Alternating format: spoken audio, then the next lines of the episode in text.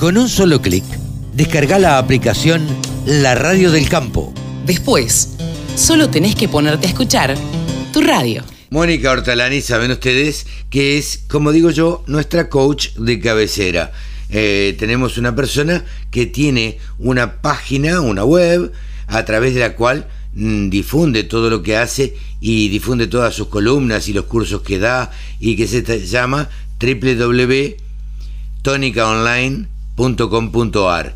Se llama ella Mónica Ortolani, es contadora. Hola señora contadora, ¿cómo le va? Buen día. Oh, hola, ¿cómo estás, Carlos? Siempre un gusto estar con vos.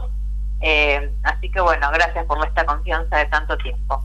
No, por favor, para nosotros es un gusto poder analizar con alguien que vive en, una ciudad tan próspera como, como Junín, este, con tierras tan fértiles y, demás, y que está en permanente contacto eh, con el campo.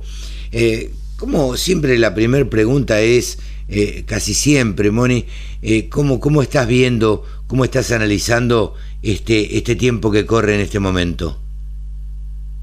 Mira, eh, Carlos, o sea, creo que la mayor incertidumbre, digamos, que, que, hoy corre básicamente son los riesgos políticos, ¿no? Porque sí, claro. lo, lo climático se acomodó, ¿no es cierto? Hace semanas atrás estábamos muy con la sequía y que por ahí con rindes comprometidos, hoy por ahí ese fantasma, digamos, se disipó, por decirlo de alguna manera, y hoy las mayores incertidumbres vienen desde el lado de la política, eh, fíjate que todo esto impacta, viste, bueno, habrás leído las manifestaciones, ¿no es cierto?, de Magando, sí, sí, hasta sí, qué punto con, con, con, mayores retenciones, eh, un poco yo creo que a veces también ven hasta dónde pueden tirar de la cuerda, eh, digo que se han barajado comentarios eh, que puede haber retenciones móviles a trigo y maíz hasta el 25-28%.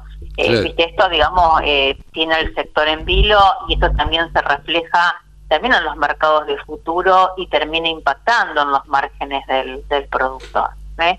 Si, viste, vos ves las curvas de los mercados de futuro, eh, bueno, están como aplanadas, por decirlo de alguna manera, porque nadie se anima, eh, o la exportación o el industrial, a pagar o, digamos, coordinar un, o sea, acordar un precio que después tiene mayores retenciones va a estar pagando un mayor valor. Entonces hoy, digamos, veo una, mayor, digamos, amenaza política, aunque por el otro lado también despierta, y creo que lo hemos hablado en la última columna, la necesidad de mejorar la comunicación y el poder de negociación del campo.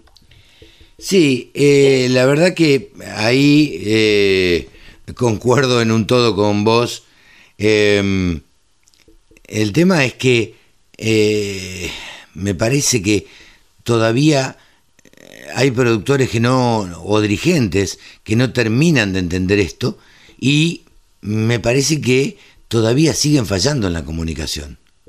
Y bueno, siguen fallando, pero lo que yo creo que hay una mayor, se despierta una mayor eh, necesidad. ¿eh? digamos, yo hoy veo a las sociedades rurales hoy que se juntan más, los ateneos también, están, estamos viendo lo mejor, no sé, como mujeres rurales, pero ya tuvimos una reunión, vemos a ver cómo podemos mejorar la comunicación, eh, bueno, vos tuviste la semana pasada una entrevista con el presidente de la Sociedad Rural de Jesús María Pizarro, donde él también expresa la necesidad de estar en todas las mesas de negociación. Eh, y, creo que, digamos, estas amenazas políticas es como que despiertan más esa urgencia.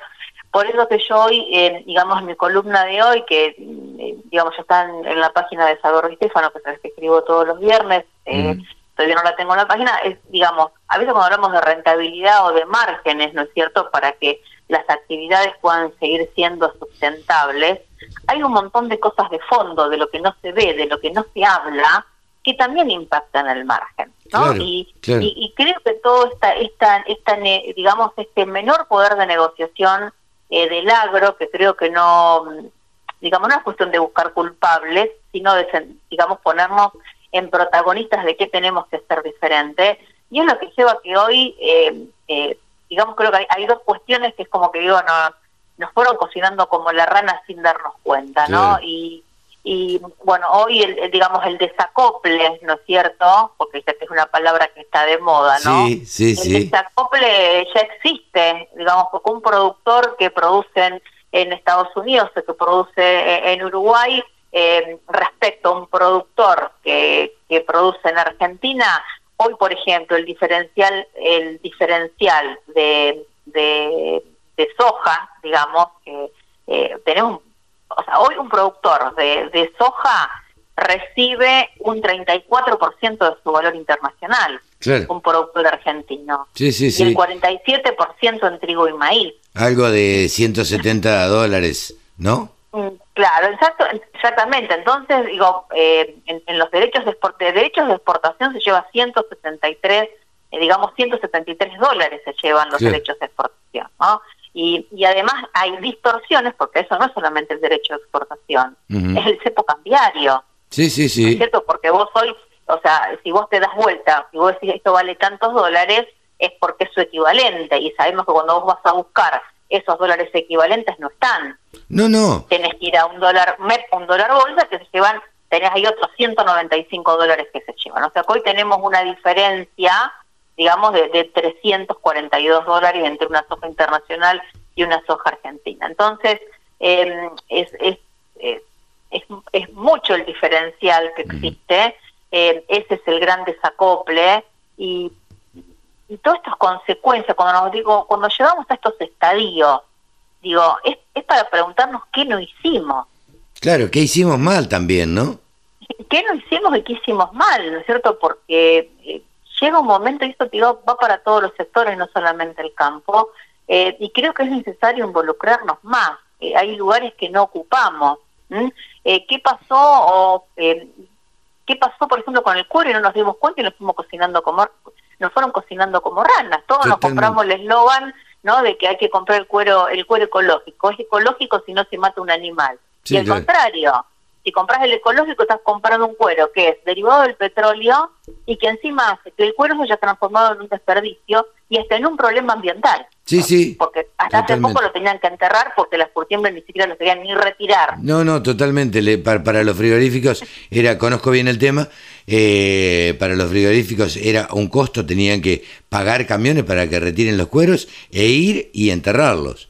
Eh. Exactamente. Entonces, y esto influye también, por supuesto, en el precio de la carne que le pagan al productor también. Porque por supuesto. Creo que es un 20% del kilo vivo, una vez leí, no soy un especialista en ganadería, pero ahora que pasa a ser un desperdicio y no un recupero, por eso que también por la carne va a estar dispuesto a pagar menos. Por supuesto, porque además el cuero eh, en su momento eh, llegó a ser, de hecho es un subproducto de derivado de la carne, con lo cual... Eh, digamos, tendría que tener un valor. Eh, existió una época donde, ya que tocaste el tema, donde los las curtiembres por lo menos los retiraban a los cueros eh, pagando 50 centavos por, por cuero, por ejemplo, unas cosas así. Ahora ya ni eso siquiera. Entonces... Exactamente, entonces, viste, es a lo que voy, Carlos, lo que a veces cuando uno calcula los mares, cuando piensa en la rentabilidad, cuando piensa en cómo, en cómo producir más eficientemente. Todo esto, toda esta situación, nos lleva a, repensarnos en que no es suficiente ser eficiente tranqueras adentro, que también hay que construir, ¿no es cierto?, confianza, relaciones, vínculos, comunicación, tranqueras afuera. Sí. Porque después nos tildan como los malos de la película, como que encima ganamos plata, como que encima somos contaminantes, y cuando nos ocupamos de empezar a comunicar otras cosas. Y por suerte, yo veo que esto, digamos, se está intentando revertir, por lo menos hay más conciencia, eh, vos fíjate lo que pasó con, con la carne de precios cuidados, realmente un bochorno, ¿no? Sí. En, las fotos de que eso no es carne, eso es grasa. Y por lo menos ayer me llamó la atención, por ejemplo, en el programa en la mañana, que eh, bueno, por lo menos se estaban mirando o ampliando la mirada, no solamente en el productor, sino también en la cadena. sí, sí, en toda la cadena. programas oficialistas, ¿viste? Eh, conozco, conozco el tema, estoy de alguna manera involucrado, eh, porque desde la parte de comunicación uno maneja algunas cámaras que nuclean a frigoríficos y casualmente alguno de mis clientes ayer estuvo en TN Central con Viñaski, ¿no? Eh, y, y, la verdad es que sobre esas fotos me parece que, que habría que tener cuidado porque se está hablando de que son fake y que nunca salieron a la venta y que están alimentadas desde la oposición y, y, demás. Que puede llegar a ser tranquilamente, no, no, no, no lo pongo en duda. Eh, pero también es cierto eh, que la realidad indica que el asado que estamos comiendo no se paga el precio que indica el, gobierno. Y por otra parte, yo no nunca he creído en esto de los precios cuidados y en los precios este, que dice el gobierno que tienen que valer las cosas y cuando me parece que los precios los pone el mercado, los pone la oferta y la demanda. Sí, sí, hay un trabajo muy interesante que yo lo propongo en mi columna, qué precios masticás en cada bocado sí, claro. de la semana pasada, y, bueno, un trabajo muy interesante que hizo la Bolsa de, Cereales de Buenos Aires, donde ahí se demuestra claramente la incidencia del maíz y del trigo en el producto final, no sé, que tiene una incidencia entre un 8 y un 13%, pero por otro lado el impacto de la inflación, digamos, en cuánto influyó el aumento de los granos a la inflación, fue un 5. Entonces, en definitiva, si siguen con viejas recetas que lo único que hacen es que sigamos comprando productos caros y destruir el, el negocio para el productor. Sí. Porque el productor necesita ganar, porque el primero arriesga, el primero que arriesga es el productor. Sin duda, sin duda, el que entierra dólares es el productor. Eh, por último te iba a, hacer este comentario, Moni. Eh, yo tengo mucha esperanza, eh, no sé cómo lo ves vos, en las nuevas generaciones. Me parece que, me parece que las nuevas generaciones son las que se van a involucrar más, son las que se van a meter más con la comunicación, son las que le van a cambiar un poco la cara al campo. Eh, sí, sí, sí, sí, comparto totalmente, lo veo en los Ateneos, lo veo en muchos grupos de jóvenes, también vienen, como hemos hablado, con ese espíritu más colaborativo, donde se defienden más las ideas que los egos Sí, claro. Eh, que creo que nuestra generación estuvo muy centrada en el ego, ¿no? Y los jóvenes vienen más con ese espíritu de los abuelos, eh, que los celebro, los abrazo, los aliento y también nos inspiran a nosotros a, repensarnos. Eh, Totalmente. que, bueno, por ahí es el camino. Creo que, que las nuevas generaciones son las que van a tomar la posta y que mm, me parece que están entendiendo todo desde ahora como y preparándose para, para ser futuros dirigentes y para ser em, eh, futuros comunicadores y, comunicar de otra manera lo que se hace y, cómo trabaja el campo. Y me parece que esto, eh, está bien, no es un trabajo que vaya a llevar muy poco tiempo, al contrario, va a ser un trabajo arduo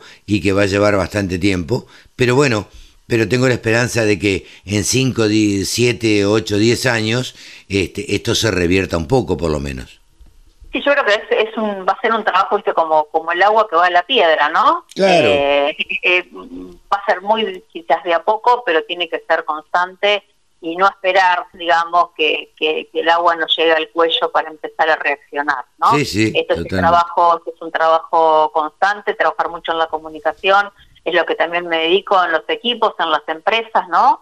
Eh, y, cuando vos miras los indicadores, eh, todo parte de lo mismo. Si hay buenas relaciones de confianza y buena comunicación, hay mejores resultados. Y eso, bueno, también lo que me dedico en, en, las empresas y, bueno, y alentando también a, los productores a que, bueno, se involucren más con sus rurales y con su sector, eh, bueno, para, para generar otras realidades diferentes de las que hoy estamos viviendo. Si seguimos haciendo lo mismo, no pretendamos que las cosas cambien. Moni, muchísimas gracias por esto. Ya sabe, la pueden llamar a, Mónica para que eh, les cotice alguna charla, alguna capacitación.